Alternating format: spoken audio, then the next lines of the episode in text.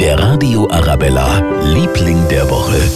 Es sind unsere Babysitter in Uniform aus dem Landkreis Starnberg. Die Polizeibeamten in Gauting haben am Dienstag auf ein kleines Mädchen aufgepasst, weil die Mama am Gautinger Bahnhof plötzlich bewusstlos geworden ist.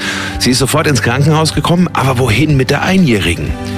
Polizist Michael Pemler und seine Kollegen sind ohne lange zu überlegen eingesprungen und haben sie trotz fehlender Babyausstattung mit auf die Wache genommen. Für so kleine Kinder haben wir leider nicht wirklich Spielzeug da. Also mussten wir eben das nehmen, was so da war. Der Computer war sehr interessant.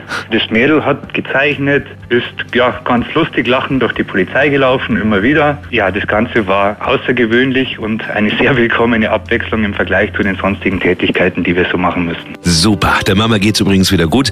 Und diese Story werden Sie und die Kleine ihr Leben lang erzählen. Die Story von der babysittenden Polizei aus Gauting. Der Radio Arabella, Liebling der Woche.